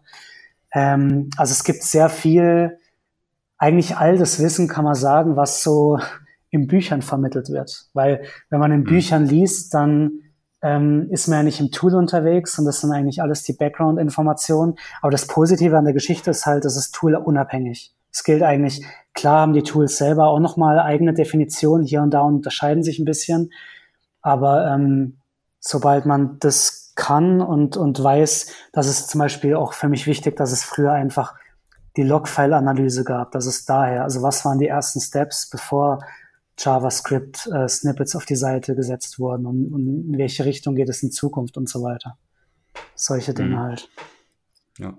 Und äh, ihr schickt die Leute aber auch irgendwie auf Konferenzen und ähnliches, oder? Genau, das, das äh, ist auch so. Also ich muss ganz ehrlich sagen, es gibt aber meiner Meinung nach in dem Bereich, äh, nachdem ich auch einige gesehen hab, gehabt habe, äh, bin ich auch stark am Aussortieren und besuche eigentlich auch nur noch, wenn dann Measure Camp eben in London oder andere, weil da ist halt einfach der Mehrwert, dass du nichts investieren musst, äh, weil die Tickets quasi, wenn du das Glück hast, dass du eins ergatterst, äh, for free sind. Und ähm, die Super Week finde ich recht gut, die im Januar als immer in Ungarn stattfindet. Da trifft sich eigentlich auch die Creme de la Creme in dem Bereich. Da kann man auch sehr viel lernen. Und ähm, ja, ich gucke dann, also es sind quasi die, die so ein bisschen toolunabhängig sind. Ich gucke immer, dass man gute Mischung hat zwischen toolunabhängig und dass man noch sowas hat wie ein äh, Google Analytics Summit in Hamburg zum Beispiel, der dann wirklich sich nur auf das Tool, was man selbst einsetzt, äh, widmet. Und ja, ansonsten halt ähm, Weiterbildung natürlich, ja, Online-Kurse, da haben wir jetzt ein gebucht gehabt über Data Analysis in Google Sheets. Da verspreche ich mir recht viel davon. Von Ben Collins? Richtig. Ja, genau. der ist sehr cool. Ja. Hm. Genau. Und ähm, ja, dann eben, wie gesagt, die Plattformen sind ja soweit bekannt. Dieses EDX finde ich noch ganz nett. Das ist hier ziemlich im Umlauf, auch in den höheren Etagen bei uns, weil man da halt dann noch das Zertifikat dazu buchen kann, wo man sagen kann, das ist von einer namhaften amerikanischen Universität. Und ähm, zum Beispiel hatte ich da gesehen gehabt, ähm, dort gab es ähm, das Thema Market Segmentation Analysis. Hört sich mhm. sehr vielversprechend an, so, solche Dinge. Also es ist auf jeden Fall wichtig, dass man nicht in den Trott gerät, auch im Inhouse, weil ja Agentur, sage ich mal, dynamischer ist ein bisschen.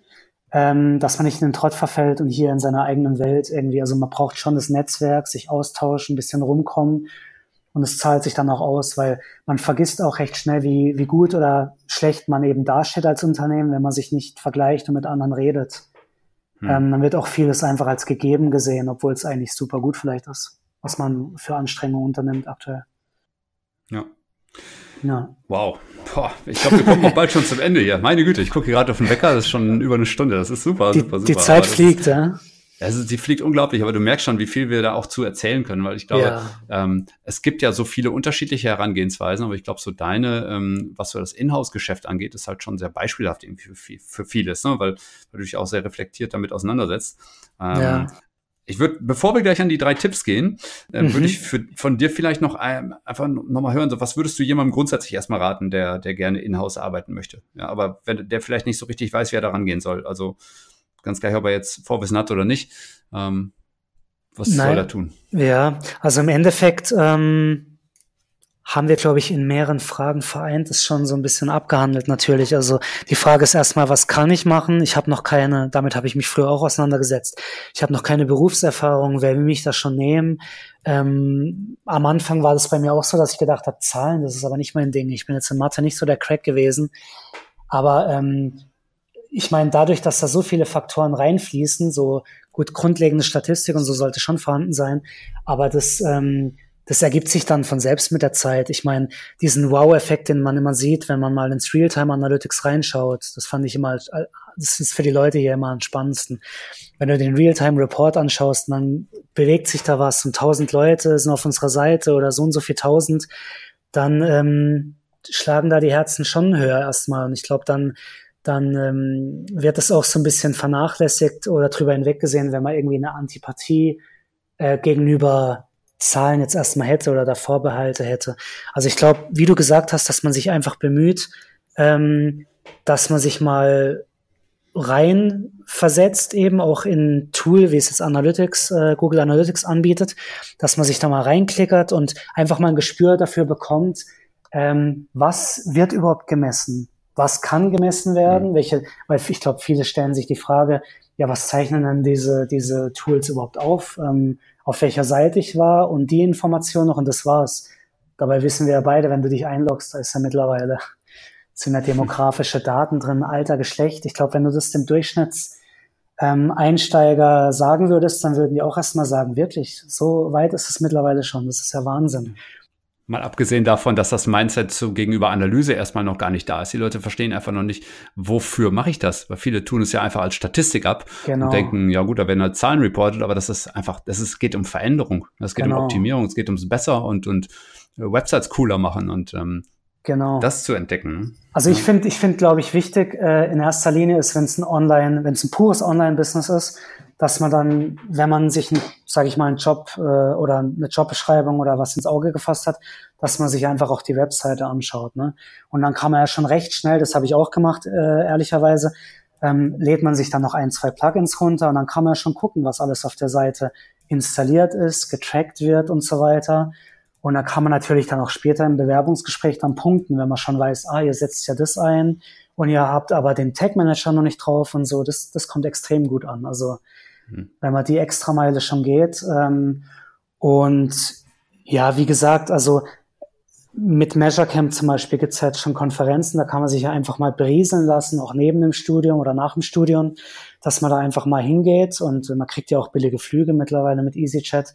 Da hält es sich eigentlich in Grenzen mit dem, mit dem Invest, den man machen muss und kann dann schon anfangen zu connecten. Weil was ich ganz super finde, was wir vergessen hatten noch in unserer ähm, wo du gesagt hast, was reizt mich in dem Bereich und so, ist einfach die Leute, so wie du oder alle internationalen Leute, die ich auch kennengelernt habe oder in Deutschland, dass einfach ähm, das Miteinander und Füreinander und Sharing und sich kümmern und so, das ist schon super. Also das ist wirklich ja. toll, wie da miteinander umgegangen wird und äh, wie da jeder dem anderen in der Position hilft, aufs nächste Level zu kommen. Da ist eigentlich überhaupt nichts mit Eitelkeiten angesagt und so. Das finde ich schon das ist auch nicht selbstverständlich in jeder Branche, weil viele mhm. könnten sich ja auch denken, ja, ich bin jetzt auf einem super Level, was soll ich jetzt da so einem Anfänger helfen, davon habe ja ich nichts und so, ne? Das ist überhaupt nicht so. Deswegen finde ich das klasse und versuche ich auch irgendwie weiterzugeben. Und das machst du jetzt auch mit deinem neuen Podcast, wo es dann darum geht, wie man eben ähm, quasi den Fuß endlich mal als Einsteiger in den Bereich reinbekommt, weil es eben nicht so einfach ist. Ja, genau. Also das ist mir auch ein Ansinn. Ich, ich habe irgendwie das Gefühl, je mehr ich weiß, desto mehr muss ich nach draußen geben. Ja. Das ist so, keine Ahnung, das umtreibt mich. Ja. Das ist ja auch ein Stück meiner Mission zum Beispiel irgendwie zu sagen, ich mache, ich versuche die Webanalyse-Welt ein bisschen nach draußen zu tragen und sie vor allen Dingen so im Mittelstand äh, noch mal ein bisschen bekannter einfach zu machen, weil ich glaube, so auf Konzernebene ist das alles irgendwie schon, ja, Daten und so machen wir, ne? aber der ganze Mittelstand oder viel vom Mittelstand liegt einfach darum und, und kümmert sich nicht darum. Ähm, und das finde ich einfach äh, schade, ja, weil es ist so viel Potenzial, sich zu verbessern, auch im internationalen Wettbewerb letztendlich. Ähm, das ist so meine Mission, nach draußen zu gehen, zu sagen, ich mache ich mach das Ganze, ich versuche euch schlauer zu machen. Genau, und, ähm, ist doch super. dafür musst du halt connecten. Ne? Also. Definitiv, da musst du auf Menschen zugehen können, das ist so. Ja. Ja, genau. Du musst von denen auch lernen. Ja, super cool. Ja, Markus, das ist der Hammer. Also ich würde am liebsten, ich würde am liebsten schon abbrechen, nur wir müssen jetzt noch diese drei Tipps machen. Genau. Weil äh, deswegen, ähm, meine quasi letzte Frage an dich. Was sind deine drei Tipps, die du ja draußen Leuten geben möchtest, äh, die als Inhouse starten wollen oder zumindest überlegen? Jetzt muss ich mal gucken, dass ich das richtig im Kopf für mich sortiere, dass ich da auch wirklich bei drei ankomme und so weiter und mhm. die Gewichte. Also ich würde sagen, ähm, äh, um mich nicht wieder nochmal zu wiederholen, auf jeden Fall finde ich einfach, dass wichtig ist, dass man die Disziplin drumherum, also sprich das Online-Marketing, davon halt wirklich nicht ähm, quasi unterschätzen. Weil, ähm, weil man dann eben mit der Sprache spricht, mit den anderen, weil Online-Marketing ist halt ein riesen Stakeholder, mit denen hast du immer zu tun, die sind am interessiertesten, ähm, wenn es darum geht, äh, was sich im Analysetool bewegt. Und die müssen natürlich dann auch recht schnell auf Budget gehen und äh, da sieht man recht schnell, ob was, ob was gut läuft oder nicht. Das heißt also, die Möglichkeiten ausschöpfen, sofern ihr, die Zuhörer, eben im äh, Studium noch stecken, dass man einfach ein Praktikum macht oder eine Thesis schreibt mit einem Unternehmen zusammen in dem Bereich von Online-Marketing oder ähm, SEO oder SEA und so weiter.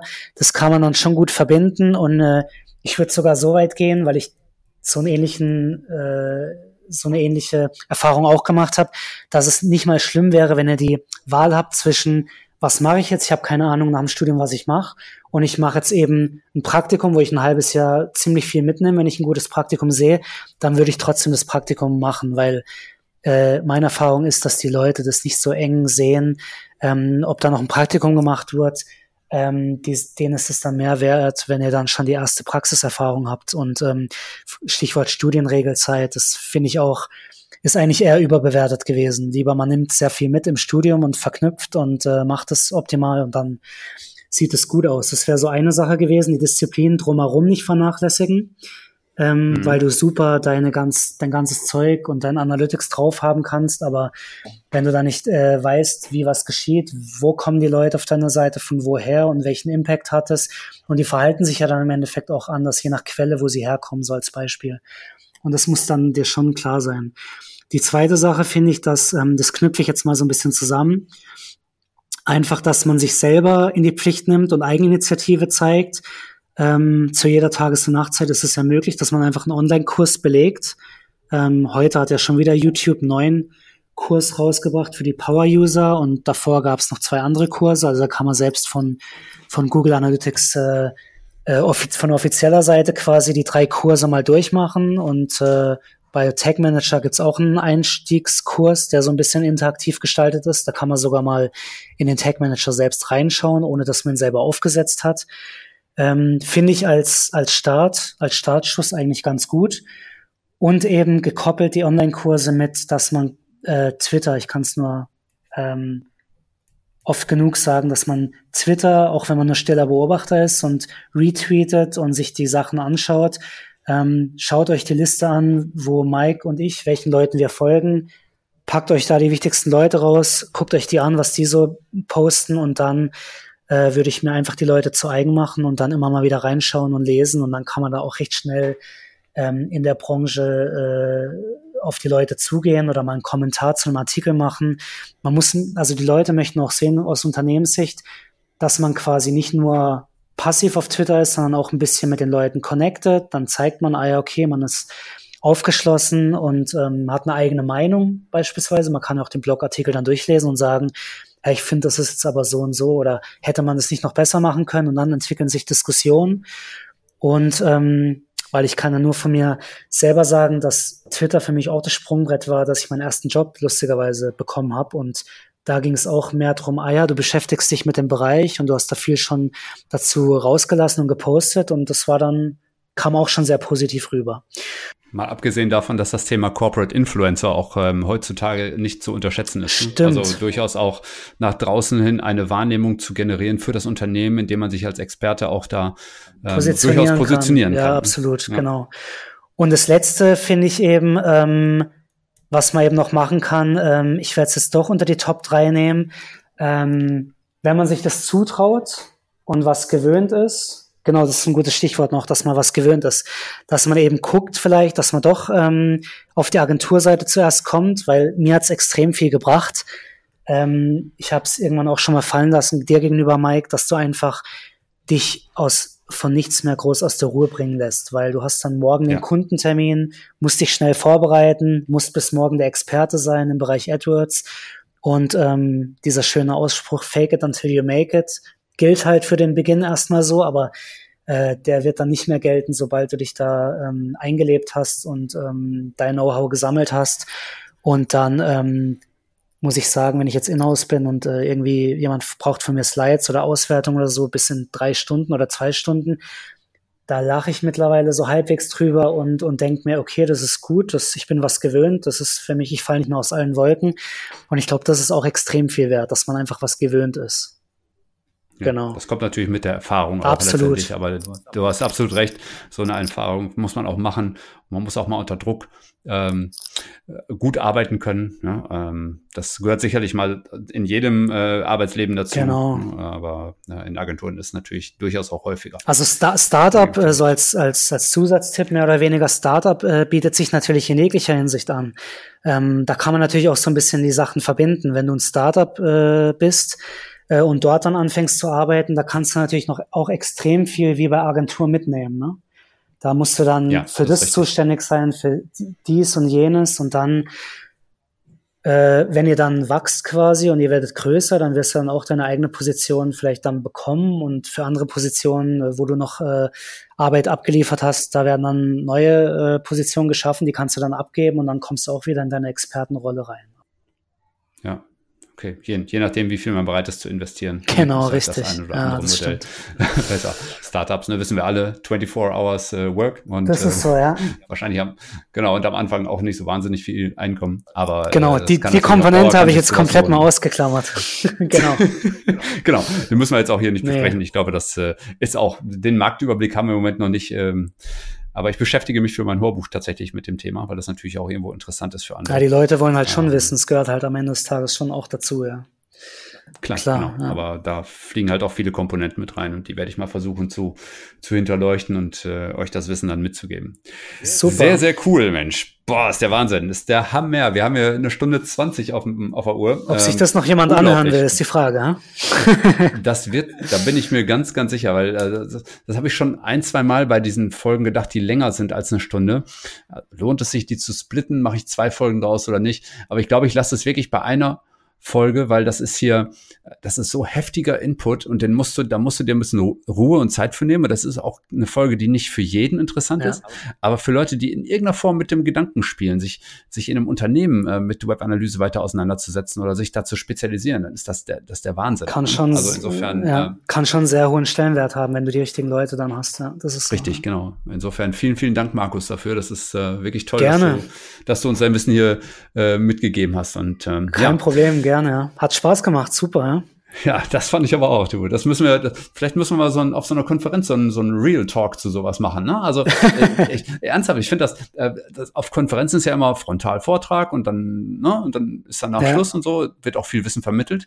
Aber ich ja. glaube, dass manchmal solche Gespräche, äh, wie wir sie jetzt geführt haben, die einfach, kommen zu kurz. Die kommen zu kurz. Die sind aber das oftmals so. viel näher an der Realität als jetzt ja. die allergeilste Case Study, die wir irgendwo gehört haben. Ähm, und ähm, ja, also, weil ich glaube, das, da kann viele was mitnehmen. Deswegen finde ich den Austausch auch so wichtig mit äh, Peers eben, also die in der gleichen Position sind, wie du auch Analysten sind, aber im anderen Unternehmen. ähm, wenn du von denen mal hörst, was sind ihre Challenges, ihr Pain und so, das, das ist so ein bisschen wie bei den, stelle ich mir vor, wie bei den anonymen Alkoholikern halt, ne? Da lässt dann jeder so ein bisschen, da, da lässt dann jeder so ein bisschen seinen Dampf ab und dann, aber da fühlst du dich extrem gut danach, weil du merkst, hey, ich bin ja gar nicht alleine mit den Sachen. Das ist, äh, die anderen haben das genauso, die, den, den Pain und die, äh, dass sie Gehör finden im Unternehmen und so weiter. Das ist sehr viel wert. Ich mache gleich eine Facebook-Gruppe auf die anonymen Analytiker. Sehr cool. Ja. Markus, wenn du magst, gebe ich dir gleich nochmal das letzte Wort. Und äh, ja, ich sage an dieser Stelle nochmal vielen Dank und ich bin ähm, begeistert und ich hoffe, wer auch immer das jetzt hier bis zum Ende gehört hat, äh, ich hoffe, du bist genauso begeistert, wie ich das hier gerade bin und äh, hast richtig Bock auf Inhouse bekommen. Und äh, ja, vielleicht überlege ich es mir nochmal mit der Selbstständigkeit. Markus, vielen Dank. Jetzt dein letztes Wort. Ja, also vielen Dank nochmal für die Möglichkeit, für die Einladung hier. Ähm, ich finde es immer wichtig und gut, wenn wir uns gegenseitig äh, ähm, was geben können und, und Erfahrungen weitergeben können. Ähm, in dem Bereich kann ich nur an die Leute appellieren, die eben jetzt anfangen, also an die, die hoffentlich dann zukünftig auch den, den Podcast von Mike hören werden zur, zum Einstieg in Webanalyse. Lasst euch nicht entmutigen, nutzt die Chancen, die ihr habt.